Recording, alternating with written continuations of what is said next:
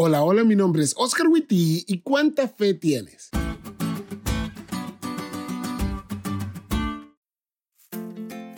Amigos, la fe. Según mi Biblia, es la certeza de lo que se espera y la convicción de lo que no se ve. Tiene poder como para cambiar los montes del lugar con el tamaño de un grano de mostaza y es dada por Dios a medida lo conocemos más. O como dice Pablo, cuando oímos la palabra de Dios. Pero, ¿qué tanta fe tienes? Interesante pregunta, ¿no crees? Hace un tiempo atrás escuché una historia sobre un pequeño pueblo agrícola que necesitaba que lloviera. Sin embargo, llevaba meses sin llover. Todo el pueblo fue al templo y le pidieron al pastor que orara para que Dios enviara lluvia. El pastor le dijo que si tenían fe, verían llover. Así que fueron a la iglesia cada noche durante una semana a orar, a orar con fe. Y al cabo de una semana le dijeron al pastor que era un mentiroso, que ellos habían estado orando toda la semana y no habían caído ni una sola gota de agua. El pastor les hizo una pregunta que me dejó pensando mucho en cuánta fe tengo yo. ¿De veras han venido cada noche con fe? Sí, contestaron todos. ¿Y por qué nadie de ustedes ha traído un paraguas ninguno de estos días. ¿Cuánta fe tienes?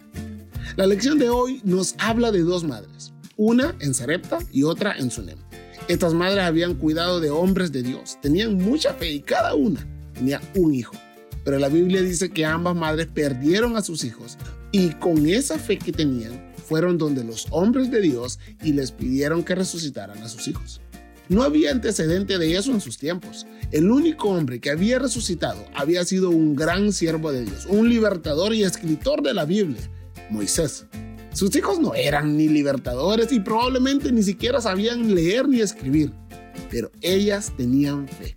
Así que pidieron lo impensable y gracias a su fe volvieron a ver a sus hijos con vida. ¿Cuánta fe? Sin embargo, la lección nos hace una pregunta muy importante. Estas dos historias son maravillosas, pero por cada una de ellas, ¿cuántos otros relatos desconocidos habrá que no tuvieron sucesos milagrosos?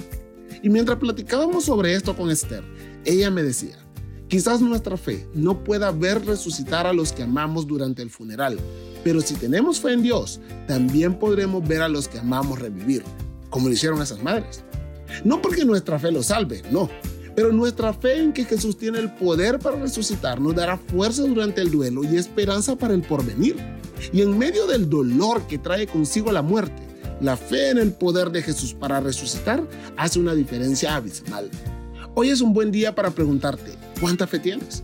Porque quizás no la necesitemos para mover montes, pero sí la necesitaremos si la muerte toca la puerta de nuestra casa. Quisiera que te quedaras con esto en mente hoy.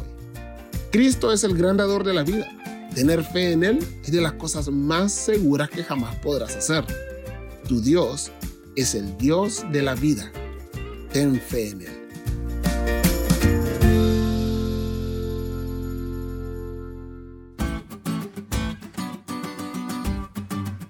¿Te diste cuenta de lo cool que estuvo la lección? No te olvides de estudiarla y compartir este podcast con todos tus amigos. Es todo por hoy, pero mañana tendremos otra oportunidad de estudiar juntos.